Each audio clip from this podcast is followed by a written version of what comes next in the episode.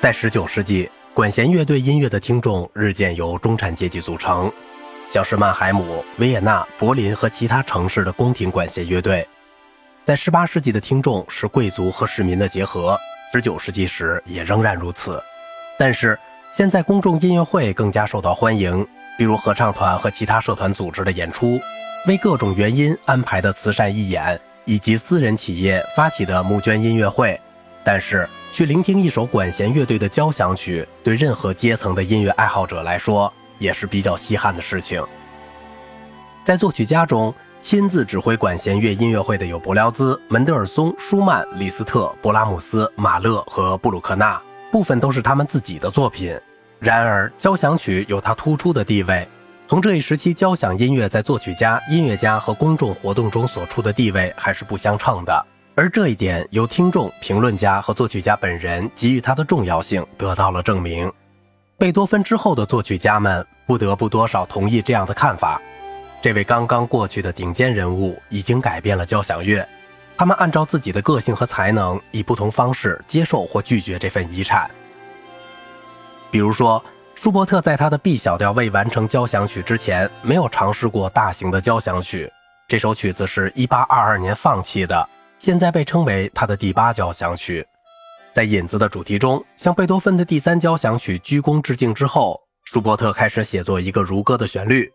它完全不像他那个时代的典型的第一主题，它的高度的扩展充满了痛苦与渴望，也是背离传统的。在仅仅四小节的过渡之后，音乐就转到下方大三度的 G 调，引入了一个轻松而优美的连德勒旋律，灵感来自奥地利的乡村舞曲。另一个古典传统的西式物是，舒伯特在展开部绕过了这两个抒情主题，而选择对引子主题加以处理。这个主题也成为尾声的基础。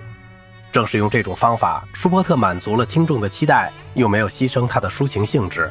这一乐章中令人难忘的色彩缤纷的器乐结合，呈现出一种惊人的新风味。例如弦乐中的轻奏音型，它在由双簧管和单簧管轻奏的抒情旋律之前出现。然后又与之结合在一起，后来加入了其他木管乐器，帮助建立一个强奏的高潮。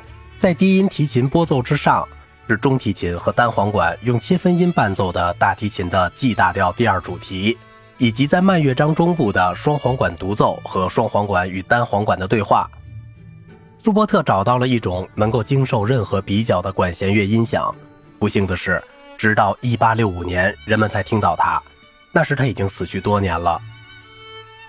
舒伯特出身寒微，他的父亲是一位虔诚、严格但又和蔼可敬的人，在维也纳担任学校校长之职。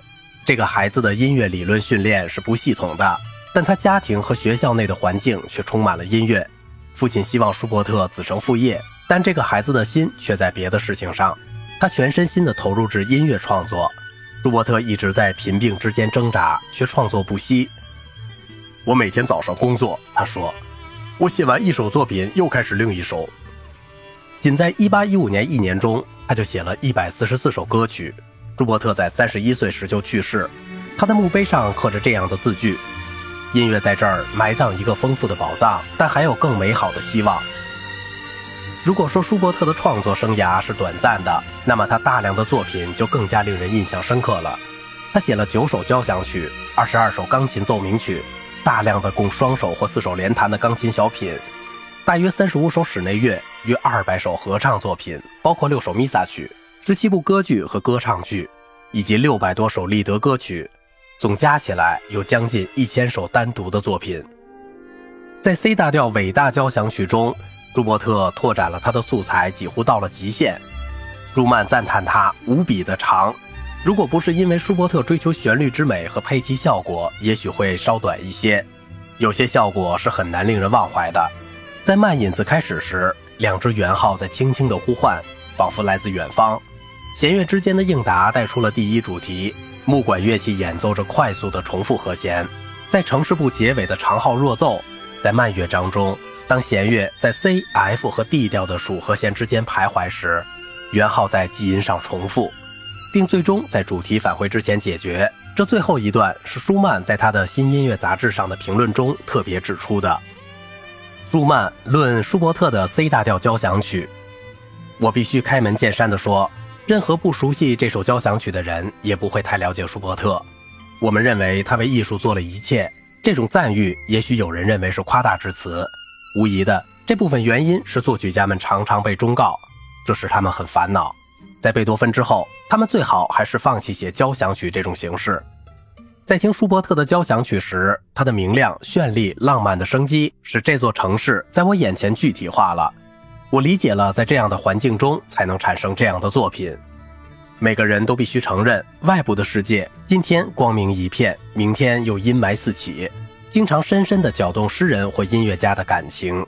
而且，我们大家也必须承认，在听这首交响曲时，它向我们揭示的东西。不仅仅是美丽的歌曲，不仅仅是音乐曾以千百种方式表现出欢乐和忧愁，它引导我们进入在我们的记忆中还从未探索过的领域。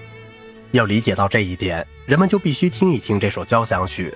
我们在这儿能找到的东西，除了作曲法中最熟练的技巧之外，还有各种方式的生活，从五彩缤纷的到美好的层次，到处都充满了意义，尖锐地表达了细节和整体，充满了浪漫主义。就像舒伯特的其他作品所曾告诉我们的那样，这首交响曲无比的长，就像一部四卷本的厚厚的小说。也许是让保罗写的，它也是永远没有结尾的，而且还合乎情理的允许读者自己去了解它。这多么新鲜！这种感情多么丰富！它同我们与别人交往的经历完全相反。那时我们总害怕结果是大失所望，而且往往由于失望而感到悲哀。舒曼在1839年拜会舒伯特哥哥时，发现了这首未演奏过的 C 大调交响曲的手稿。通过舒曼的求情，他同年在莱比锡的布耶大厅音乐会上演出，由门德尔松指挥。舒伯特先前还写过六首交响曲，并完成了另外一首的草稿。对他的发展起到了主要影响的是海顿、莫扎特、凯鲁比尼和早期的贝多芬。其他对他有影响的人还有歌剧作曲家罗西尼。这可以从一些交响曲和管弦乐的音乐会序曲中看出来，特别是1817年以后的两首意大利风格的作品。舒伯特特有的交响曲都遵循正规的古典形式，但是音乐的抒情性、大胆的和声进行和迷人的色彩引向了一条新的道路。好了，今天的节目就到这里了。如果您喜欢我的内容，请您点赞、转发和收藏我的专辑。我是小明哥，感谢您的耐心陪伴。